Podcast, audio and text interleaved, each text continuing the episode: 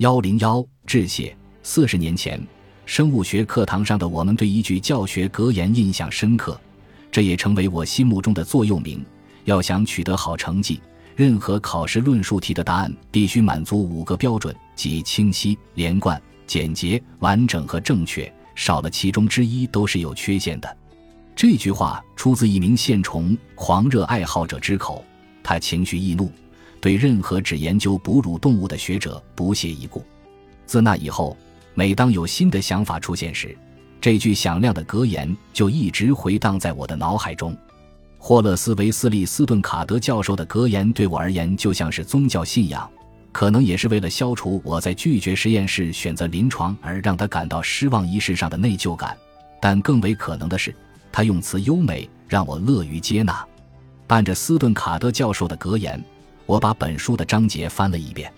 当然，本书并非考试论文，也无法做到完整。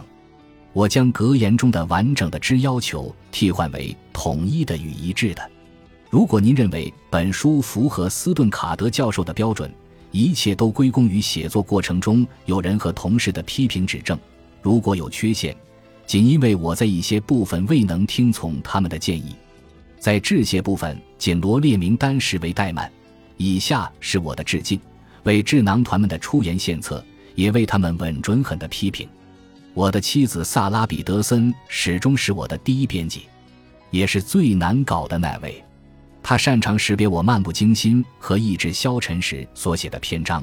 幸运的是，我的这位首席审稿员总是能理解我想要表达什么。并鼓励我坚持写下去。我很想要写下更多他为我所做的事，但他会让我删掉，理由是其有多愁善感之嫌。经过萨拉的审阅后，书稿会被寄往我的同事那里，他们在相关学科领域更为专业，会对我的每个篇章进行评论并提出建议，这对我帮助极大。我感谢雷蒙德·爱德华兹、马克·洛伯、罗伯特·梅西、杰里米·诺曼。约翰·哈利华纳和露丝·惠特莫尔。此外，我尤为感激以下四位朋友对本书的评价：琼·比哈尔、托马斯·福布斯、伊恩·格莱瑟和费伦茨·乔吉。他们分别为文学老师、医学史学家、生物医学学家、医学史图书馆馆长。其中特别感谢的是费伦茨。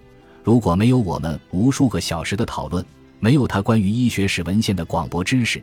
没有他慷慨的提供图书馆馆藏，本书可能会夭折；没有他的友情激励，这个项目也不会落实。谢谢我亲爱的朋友。大约五年前，在小莱斯利毕亚当斯的建议下，我开始创作一系列医学类传记。他的医学经典图书馆出版了我的十五本专著，以及麻醉学的起源。他及其所在的鹰头狮出版社允许我参考他们的大量出版材料，这对我来说是一种支持。以下章节最早出现在我为小莱斯利亚当斯撰写的随笔中：医学的图腾，细心的外科医生，病理解剖学之父，为什么秋天树叶会变色？美国医学科学之源，无痛手术等。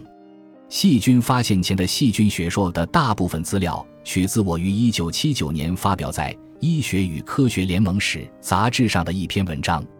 1987年在耶鲁大学举办的第三十二届塞缪尔 ·C· 哈维手术史年度演讲中，无菌手术的缔造者的部分内容被提出。